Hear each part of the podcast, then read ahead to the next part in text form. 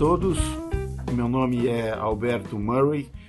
Eu sou coordenador da Comissão de Assuntos Jurídicos aqui da Câmara de Comércio Brasil-Canadá e hoje vamos gravar um podcast sobre a Lei de Liberdade Econômica.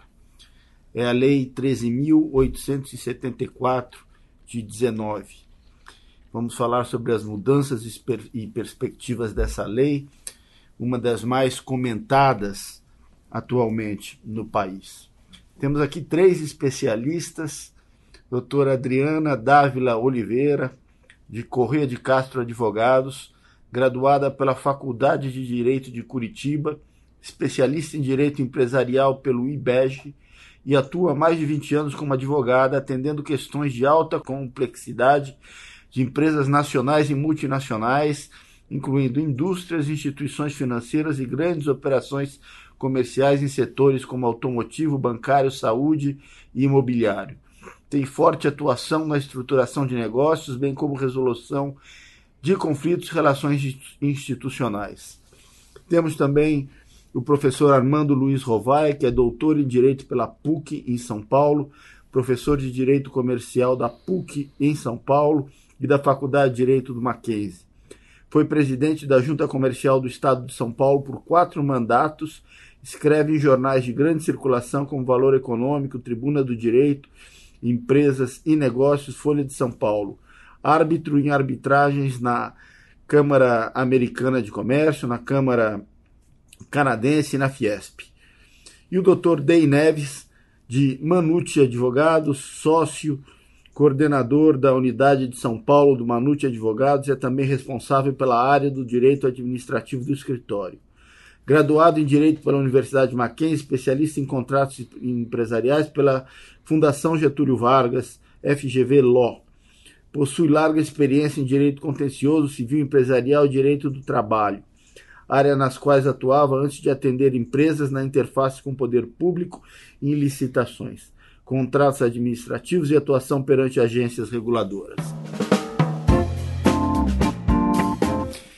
Nós vamos iniciar falando do intuito da lei, a Declaração de Direitos da Liberdade Econômica.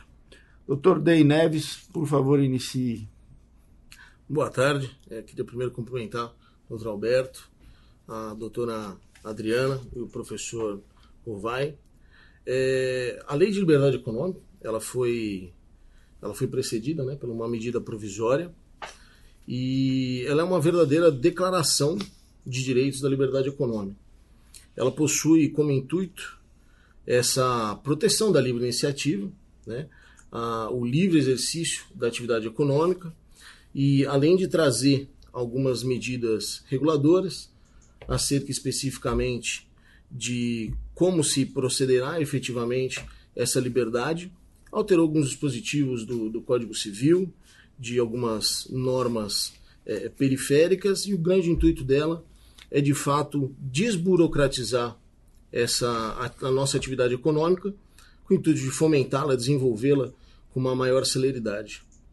Doutor Armando Rovai, essa lei desburocratiza, ela tem um foco na inovação e tecnologia, na digitalização, é, trata de investimentos em atividades de baixo risco. O que é que você pode nos dizer sobre isso? Bem, primeiramente, muito obrigado pelo convite, uma satisfação estar aqui com os senhores hoje. É, eu, eu teria algumas considerações acerca da natureza jurídica dessa legislação. Conforme o, o Dei já teve a oportunidade de mencionar, é uma declaração, é uma declaração de direitos da liberdade. E é algo que no Brasil nós nos últimos anos tivemos o, a, a, a infelicidade de demonizar a livre iniciativa. Infelizmente, a percepção do poder público nas últimas décadas foi no sentido de é, deixar a, a, livre iniciativa num segundo plano, sendo que é, foi dado como uh, protagonista a oportunidade apenas dos direitos sociais, que são essenciais para a vida uh, do cidadão, mas que só pode ter a curto médio, longo prazo, efetivamente, sua validade, quando você tem a empresa atuando, se desenvolvendo e exercendo sua função social. É, o ponto crucial da Declaração de Direitos da Liberdade Econômica é que possibilita que o empreendedorismo se aflore dentro do Brasil. O, é interessante analisar sobre o foco do empreendedorismo que o Brasil, desde a da época da colonização, desde a chegada da família real ao Brasil, é, sempre teve essa característica de ter um empreendedorismo de vanguarda, mas ele nunca é acentuado em razão das amarras que foram é, estruturadas pelo próprio poder público. Então, me parece que o ponto crucial, doutor Alberto, é considerar a lei de declaração de direitos da liberdade econômica como um mecanismo onde se estabelece garantias de livre mercado. Na realidade, doutor Alberto, senhor que eu sei que se formou logo no período da promulgação da Constituição de 88, ela não, te, não traz novidade nenhuma. O ministro Gilmar Mendes trata da lei de liberdade econômica da seguinte maneira: é uma lei de reforço.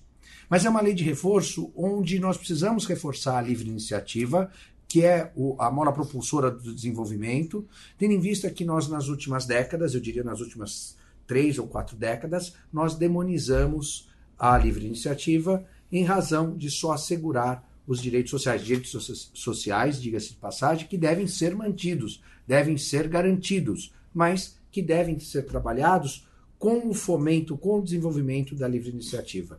É, logicamente que quando a gente fala da liberdade é, de iniciativa, eu é, naturalmente trago a ideia da liberdade de concorrência.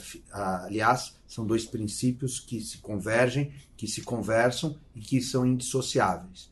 E a gente só consegue ter um, um mercado mais natural, livre e próspero quando eu tenho a livre iniciativa trabalhando com a liberdade é, concorrencial. Muito bem, professor Armando. Hum, doutora Adriana, que, que você pode nos dizer sobre a boa-fé e o prevalecimento do contrato, autonomia privada. Ah, agradecendo a oportunidade de estar com vocês nessa tarde, eu só posso concordar, tanto com o Dr. D quanto com o professor Rovai, e dizer que de fato é, parece que nós no Brasil temos que ficar sempre voltando e repetindo a série, né? Então nós já temos uma legislação, nós já sabemos qual é o caminho, mas invariavelmente parece que nós temos que ficar o tempo todo volta e repete aquela aula porque não aprendemos ou não fizemos adequadamente. Então eu tenho a impressão de que a legislação ela quer impedir de uma forma muito severa que o Estado continue sendo o entrave e mais do que isso, que o Estado mesmo, sob o manto de ter boas intenções, que ele prejudique a sociedade como um todo, ao criar determinados privilégios, ao exigir determinadas coisas para agradar a uns e desagradar a outros, impedir que determinados grupos cresçam. Enfim, nós assistimos aí a uma série de terror a esse respeito. E a legislação vem para dizer: ainda é bonito não ser corrupto, nós queremos que o país cresça, nós queremos que os empresários se sintam seguros, queremos que os investidores externos enxerguem o Brasil como um ponto, pelo menos de reflexão, para colocar os seus negócios e gerar emprego e renda. É, eu não sei exatamente o que passa pela cabeça e eventualmente né, nós temos aí tantas dificuldades, os advogados se reúnem, discutem, discutem nós mesmos e qual será o meio de trabalho e de renda se não através da empresa, se não através da distribuição de riqueza? Eu confesso que por vezes tenho dúvida a esse respeito. Mas se você não consegue um alvará, se você não consegue uma licença, ou se quando nós vamos à busca de uma licença ou até orientar um cliente que ele precisa de 18 licenças, 25 carimbos e 32 assinaturas. E aí nós descobrimos que teria 33ª assinatura que saiu numa pequena regulamento ano passado no carimbo XYZ. E aí vem as multas para tudo e a empresa fica meses e meses. Em alguns casos a gente consegue voltar e seguir a caminhada, em outros casos simplesmente quebra, não consegue pagar fornecedores, funcionários vão à, à derrota. Então a situação é grave, sim, e eu tenho a impressão de que essa legislação veio para reforçar. Chega, parem, por favor, vamos deixar que o país trabalhe, vamos deixar que esses jovens e os nossos filhos e netos tenham pelo que lutar e onde trabalhar daqui a alguns anos. E eu diria, nós advogados temos aí uma obrigação enorme de divulgar e fazer com que essa legislação chegue aos rincões mais distantes desse país, porque conversávamos há pouco, né, professor Rovai, a respeito da dificuldade da legislação chegar, das pessoas conhecerem e passar a aplicá-la, que talvez esse seja o nosso maior desafio. Muito bem, muito obrigado, doutora Adriana. Doutor Dei, é, sobre o foco que essa legislação tem na inovação, na tecnologia, na digitalização, o que você tem a nos dizer? Bom, é, doutor, pegando um gancho no, no, que disse a doutora Adriana, é, a questão, vou dar um, um exemplo que também nós discutimos agora há pouco. Uma das inovações, de fato, é, é acerca da desnecessidade, por assim dizer, da manutenção de certos documentos físicos, né? pensando também numa questão de sustentabilidade.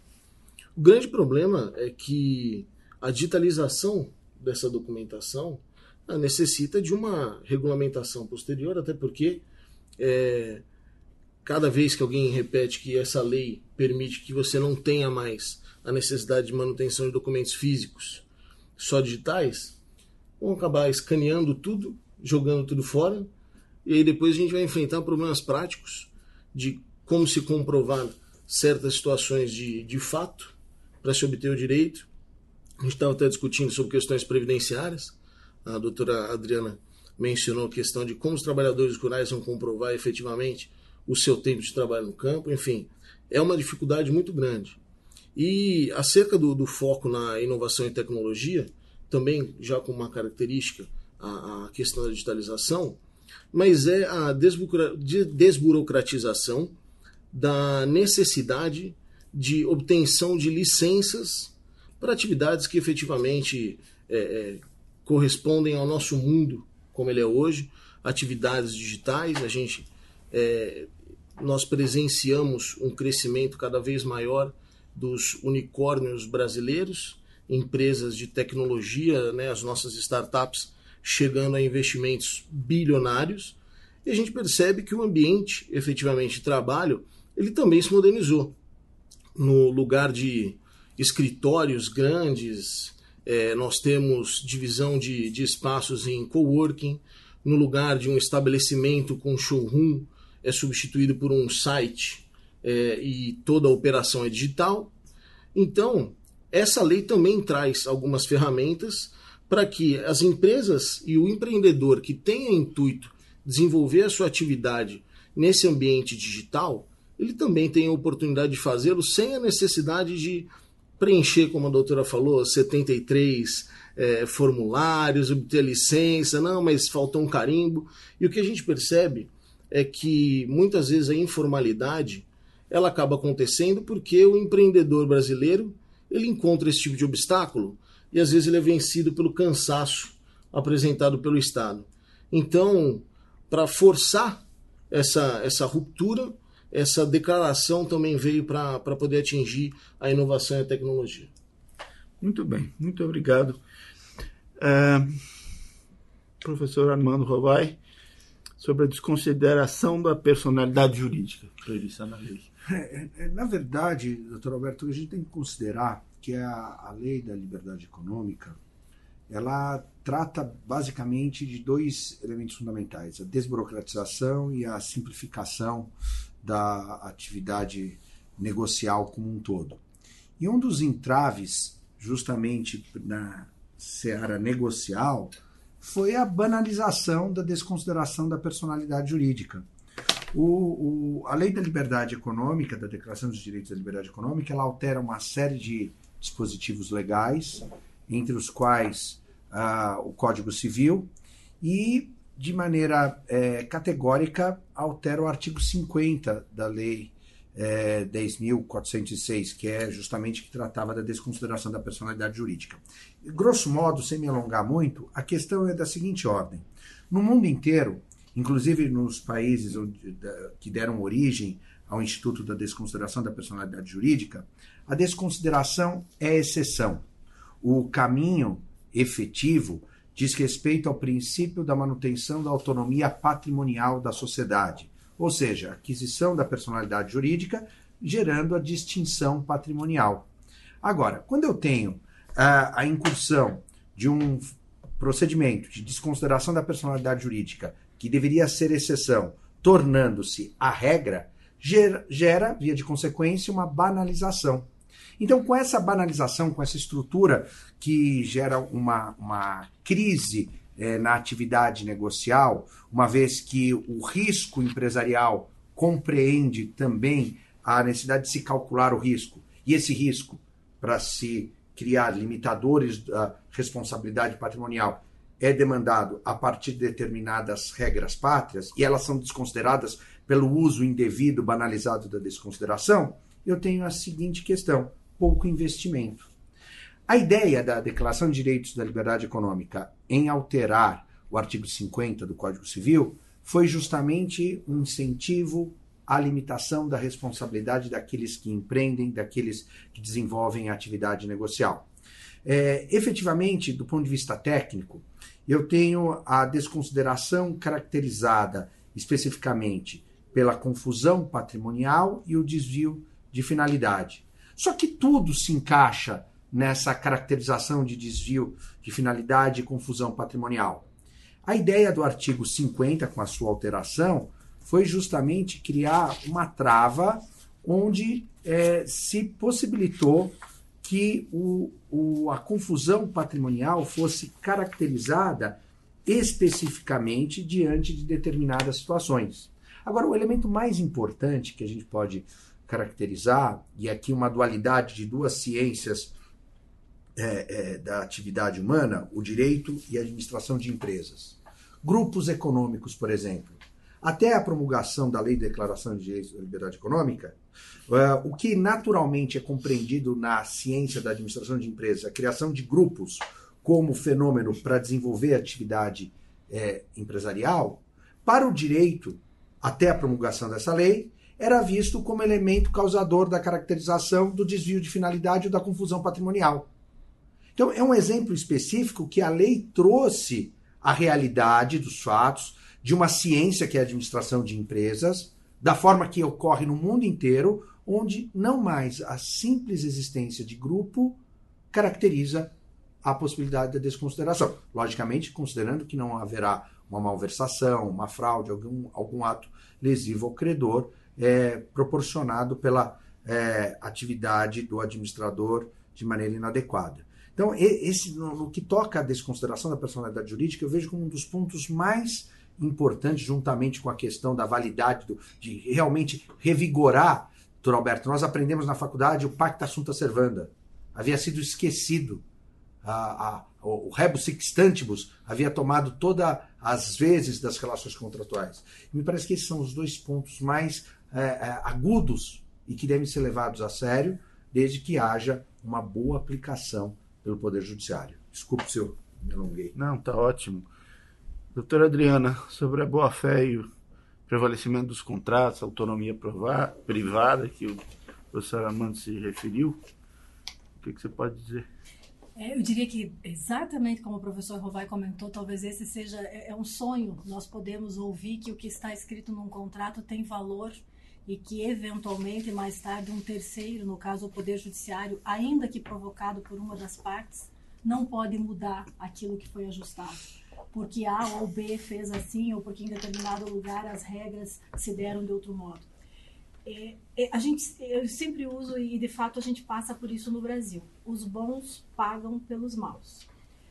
Ah, invariavelmente nós e, eu tive a felicidade né, de ter clientes que são batalhadores, honestos, empreendedores e que procuram respeitar toda a legislação e fazer o melhor. E de vez em quando, ainda assim, respinga aqui, respinga colar. E eles ficam revoltados e vêm aos nossos escritórios: Mas por que, que eu estou passando por isso? Mas por que, que vão penhorar meu bem na Justiça do Trabalho se eu era sócio minoritário? Por que, que penhoraram cotas de uma empresa se eu só recebi isso porque meu pai era médico e eu recebi numa herança cotas de uma sociedade médica e eu nem médico sou e nunca nem estive lá? Por que está acontecendo isso comigo? Eles se desesperam, entram em choque. E aí a gente explica: os bons pagam pelos maus. Porque em determinado momento o país passou por uma série de problemas, nós também temos pessoas boas e pessoas más, empresários bons e empresários maus. Esses empresários, de fato, usaram a empresa de, de má fé, desviar, desviaram patrimônio, não pagaram credores e você tinha que usar a desconsideração para buscar minimamente ressarcir os empregados e os credores daquele grupo que não trabalhou adequadamente.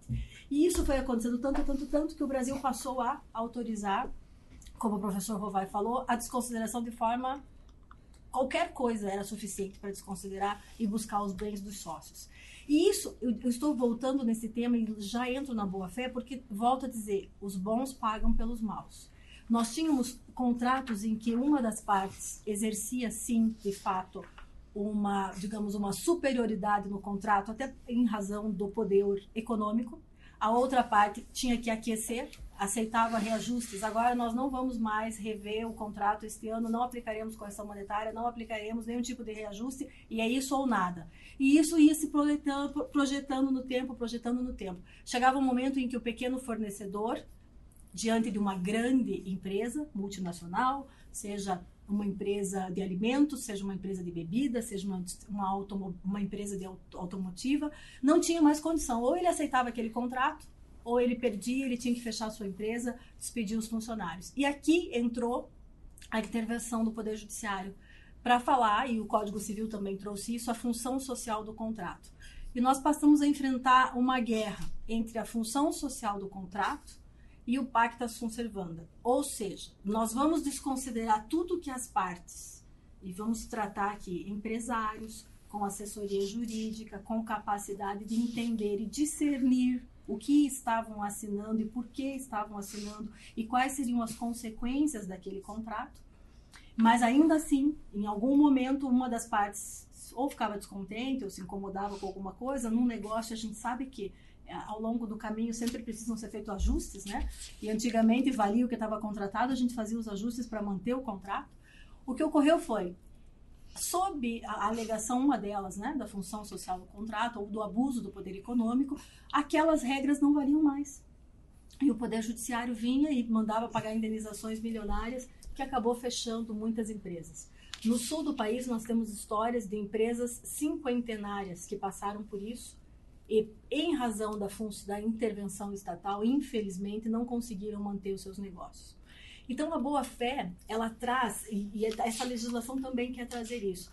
Ao tempo em que ela diz para o governo, não se meta, respeite a boa-fé do empresário e faça com que ele consiga crescer e que o país avance, ele volta e traz para nós uma esperança. Lógico, temos muito a caminhar, os advogados vão ter que trabalhar nisso, porque nós também fomentamos essas demandas judiciais, muitas vezes descabidas, pedindo que se aplique uma função social ou que há abuso de, de, poder, quando na verdade não há, e nós só estamos tentando é não cumprir um contrato. Então, o corpo jurídico das empresas, os advogados que estão militando, precisam também se conscientizar de que o uso indevido ou inadequado e agora me fugiu a palavra, se os colegas puderem me ajudar, mas o uso de uma legislação para proteger uma situação que não seja correta, que não seja justa, faz com que nós cheguemos exatamente onde estamos. Na necessidade de uma legislação que venha para reforçar que quando duas pessoas maiores e capazes contratarem e todos estiverem de boa fé, o contrato deve ser respeitado. Nós começamos a usar mal e dali a pouco nada mais tem valor. As inseguranças se estabelecem e o país retrocede investidores não querem colocar os pés no Brasil. O custo Brasil, ele é, é enorme, né? Há uma par de gente dentro de uma grande empresa só para calcular os impostos a pagar. A outra par de gente nas consultorias e nas auditorias para checar se aquela, aquele cálculo está correto. E esse custo Brasil, justamente pelas inseguranças derivadas não só da legislação, mas também dos contratos, faz com que os investidores se assustem um bocadinho e ainda que nós, até o ano passado, tivéssemos taxas apreciáveis para investimento, que agora nós estamos aí, né, vivendo um momento diferente, esses investidores têm muito medo. A legislação trabalhista até então era extremamente complicada. A desconsideração acontecia de qualquer modo. O contrato não era respeitado. Os impostos subiam e desciam. E mesmo que você tivesse pago todas as guias no trimestre, sempre ficava alguma coisa para trás e uma dívida que você não sabia nem de onde vinha. Essa situação de instabilidade que precisava ser cessada, nós tínhamos que fazer alguma coisa. E de fato, essa legislação, eu ainda sou uma esperançosa. Eu acredito que ela gerou, pelo menos, uma psicologicamente um ambiente de crença. E esse ambiente melhora, faz com que as pessoas voltem a negociar.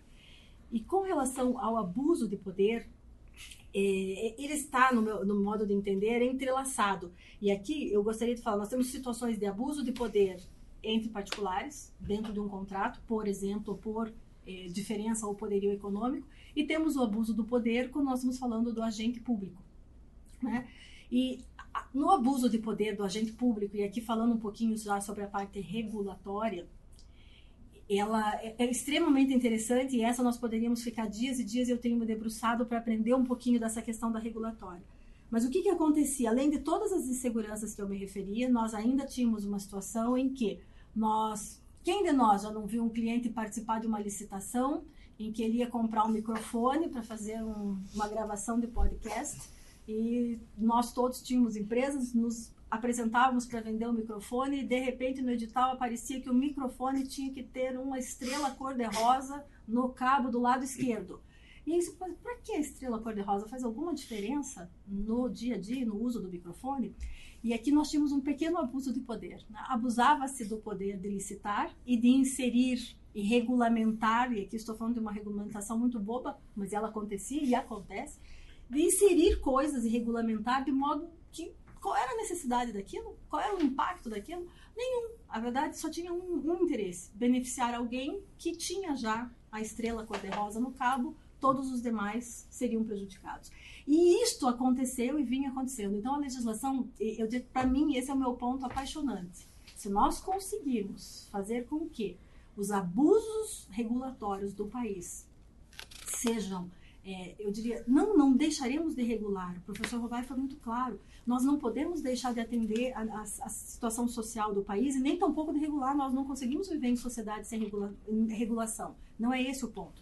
Mas nós temos que entender se essa regulação vem para nos ajudar ou se ela vem para terminar e nos estrangular. E nesse aspecto, nós precisaremos criar, embora no Brasil já estejam falando sobre isso, inclusive tem um estudo grande da McKinsey, se eu não me engano, já lá do ano 2000, falando sobre regulação, que nós precisamos, além de regular, mapear depois que o regulamento está operando, se deu certo, se é para o bem ou para o mal. E remontar aquele regulamento que, porventura, é, não tenha obtido êxito. É, e, embora seja um conto, eu confesso que eu tentei buscar dados científicos, até hoje não sei, eventualmente se os colegas souberem me ajude, mas é a tal história do efeito cobra, e que muitos falam do efeito rato, né? Que em determinado momento um país europeu disse, ó, se você matar as cobras, alguns dizem cobras, outros dizem ratos, e trouxerem os ratos, eu te pago. O governo estava tentando acabar com uma epidemia naquela oportunidade. O problema é que dali um tempo as pessoas estavam criando ratos e criando cobras, que era para levar até o governo e receber o valor. Era um ato regulatório que num primeiro momento supostamente deveria fazer o bem para a população e depois virou um tiro no pé. Nós no eu acho que nós temos milhares de situações como essa que nós criamos regulamentos que acabaram virando um tiro. E nós não conseguimos ainda desfazê-los, eles estão vigentes e rodando. E aí nós não abrimos uma empresa, porque temos que ter 25 mil tipos de licença, mesmo quando não há risco. Não conseguimos fechar uma empresa. Até abrir a gente abre, né? Mas fechar é difícil no Brasil, hein? Para abrir a próxima. Abrir a gente até abre, mas com certa dificuldade. Fechar, então a gente reza para tentar fechar. Mas enfim, o abuso de poder, eu acho que talvez seja aí também um dos pontos assim críticos e extraordinários que essa legislação traz. Fazer com que nós e agentes públicos e operadores do direito passemos a olhar todo e qualquer regulamento e fazer a pergunta: para que serve? Se houver utilidade, briguemos para que ele permaneça. Se não houver utilidade, precisamos juntos revisar regulamentos que atrapalham a vida da sociedade brasileira. Muito bem, muito obrigado pela explanação. Dr. Day Neves, nos diga alguma coisa, por favor, sobre o efeito vinculante de decisões administrativas com base nessa lei. Doutor, é, novamente, é, pegando um pouquinho do gancho do que a doutora Adriana falou, é, a questão do efeito vinculante das decisões administrativas ele é muito mais voltado para a questão do tratamento isonômico do administrado, da empresa. Em que sentido?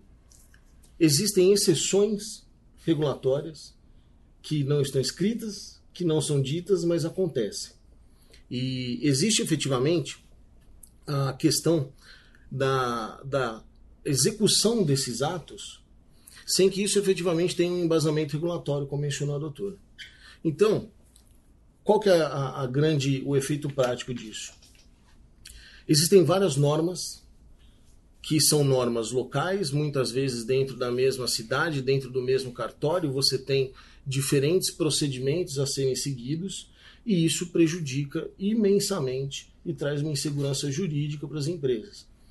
A gente fala bastante sobre o licenciamento das agências reguladoras, mas o simples fato de você registrar hoje uma empresa na junta comercial aqui em São Paulo, por exemplo, dependendo de onde você vai levar sua documentação para fazer o registro, isso traz um arcabouço de, de necessidades de documentos, de carimbos, etc. Então, a, a, basicamente, o efeito vinculante da decisão administrativa, nesse sentido, é para que se evite a exceção dos atos liberativos da atividade econômica, mantendo-se o tratamento isonômico e, inclusive, levando a administração pública a responsabilidade sobre preencher esse tipo de necessidade de licenciamento ou, eventualmente, dessa regulação num, num prazo que seja efetivo para a empresa. É, muitas vezes a gente vê as empresas impetrando mandado de segurança por omissão da administração pública, porque deixa de expedir uma certidão, porque deixa de proferir uma decisão regulatória.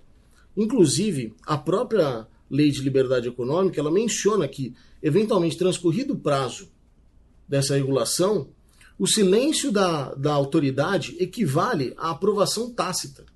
Obviamente existem as suas exceções, como por exemplo o registro de marca perante o, o INPI.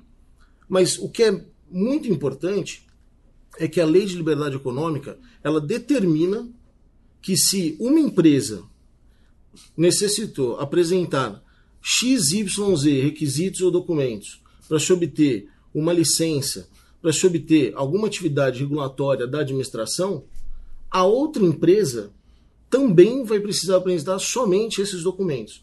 Não existe uma exceção. Novamente, para frisar a questão da segurança jurídica. Inclusive, no, no artigo 4 da, da, da lei, eles é, é, trazido que é dever da administração pública, e aí, pegando novamente o gancho da doutora Adriana, evitar o abuso do poder regulatório de maneira indevida. Ou seja, é dever da própria administração observar se existe esse abuso de poder regulatório. E a, a, a doutora estava falando sobre a questão de verificar a eficácia de uma norma regulatória uma vez em prática. A lei traz no artigo 5 que é necessária a existência de uma análise de impacto regulatório antes da edição de uma nova norma regulatória. Ou seja, por que, que eu vou criar mais uma burocracia? Por que, que a marquinha vermelha no microfone vai precisar existir? Ah, mas o edital é um instrumento vinculatório, eventualmente precisa da marquinha vermelha. Se a gente transportar isso para a questão regulatória, não existe a necessidade de ter um carimbo na página 3 com tinta azul, entendeu? Isso, isso acaba, de fato, trazendo a burocracia para a atividade regulatória e evitando-se, de fato, o abuso de poder. Muito bem. Então, com isso, nós encerramos mais um podcast da Comissão de Assuntos Jurídicos aqui da Câmara de Comércio Brasil-Canadá. Agradeço muito a presença da doutora Adriana Oliveira, doutor Dei Neves e do professor Armando Rovai e convido a todos a ficarem atentos aos próximos podcasts que gravaremos.